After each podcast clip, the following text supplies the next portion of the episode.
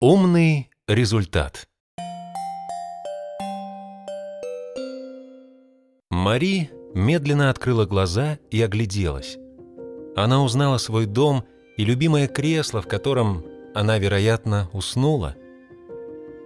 Напротив по-прежнему висела карта с созвездиями и фигурками оригами. Она тут же вскочила и бросилась к карте с иконкой в виде галочки. О нет, как же я оказалась дома? Но ведь Лира по-прежнему ждет меня на северном созвездии со струной для арфы. Раздался телефонный звонок. Это был любимый голос папы.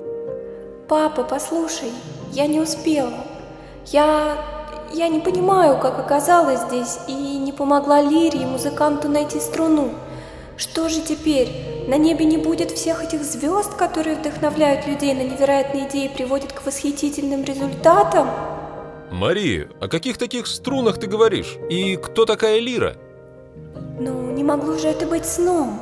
Карта, которую ты прислал, и иконки из оригами ценностей. Я видела их созвездия, я помогала всем жителям, кроме последних. Ну как же это возможно? Мари, я абсолютно уверен, что ты найдешь изящное решение. Ведь ты уже разгадала целых пять загадок о пяти ценностях. Тебе осталась всего одна.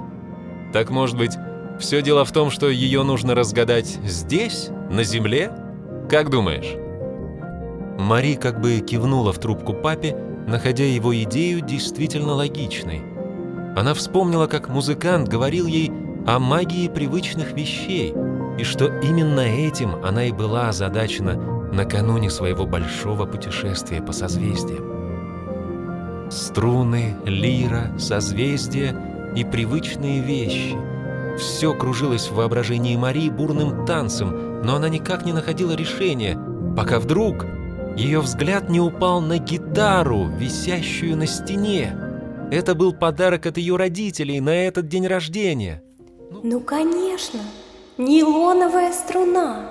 Папа, я, кажется, все поняла. Нейлоновая струна – это именно то, что нужно. Музыкант говорил мне, что струна должна быть необычной и в то же время сотканной из необычных частичек. В этом и есть магия – в самых простых вещах, которые создаются из необычных частиц. И твоя работа, и ведь мама тоже работает там же. Я теперь все-все поняла. Но только как же мне теперь передать струну лире? Как донести до нее мое послание? Видишь ли, Мария, я не знаю, как доставить струну твоей знакомой, но могу рассказать тебе про один удивительный случай с нашей работы, о посланиях. Может быть, он поможет тебе и натолкнет на идеи. В общем, слушай. С давних пор работает у нас мой друг Миша. Лет 10 уже минуло точно. Так вот, совсем недавно на работу устроилась и его жена, Татьяна. И представляешь, Мари, чтобы поддержать ее в новых начинаниях, он за несколько недель написал жене аж 12 благодарностей, отмечая ее успехи и результаты. Конечно, такие послания и уж очень трогательные истории сложно не заметить. Может, Марии, и тебе тоже написать послание? Ох, папа, ну как же мне написать его на другое созвездие? Ведь это не то же самое, что написать «спасибо». Разве, Мари? Ведь написать можно не только словами, но и, например, музыкой, верно? Ну, я побежал, обед уже кончился. Обнимаю тебя, Мари. Девушка призадумалась над словами папы. Перед глазами отчетливо рисовался образ лиры и музыканта, которые так ждали ее со струной для арфы. Она решила выдохнуть, взяла в руки гитару и, закрыв глаза, начала играть мелодию, похожую на ту, что играла лира. Пальцы сами собой сочиняли мелодию, а Мария все время думала о струне. Вдруг перед ее глазами – не то в воображении, не то в заправду, начал появляться образ музыканта. «Мари, я знал, что ты придешь сюда и в конце концов разгадаешь магию твоих привычных вещей. Я говорил тебе, что струна должна быть соткана из необычных частичек. Ты догадалась, каких? Да, ведь на моей гитаре нейлоновые струны. И как удивительно совпало, что мои родители работают в том самом месте, чьи ценности я познала за время своего путешествия. Да, Мария, все дело в том, что нужно уметь видеть магию и волшебство в самых обычных вещах. Теперь ты знаешь, что все, что тебя окружает, поистине волшебно само по себе. И в твоем мире очень много вещей, в которых прячется нечто невероятное. Даже нейлоновая струна, которая соткана из магических частиц твоего мира, Мария, обладает особой мягкостью, более ярким звучанием и не причинит дискомфорт хрупким пальцам моей дорогой лири. Но помни, Мария, все эти вещи не существовали бы никогда без людей и тех идей, что рождает их воображение. Помни, Мари, нужно смотреть чаще на звездных мотыльков в небе, что рождает мира, вдохновляться невероятными идеями и, конечно же, получать только умный результат.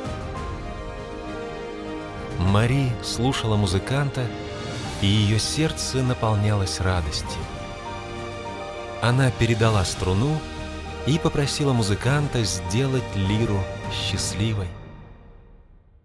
Нейлоновая струна, сотканная из волшебных частиц земного мира Мари, заключила в себе волшебство и стала источником вдохновения для музыканта, лиры и тех звездных мотыльков, что она создавала игрой на арфе.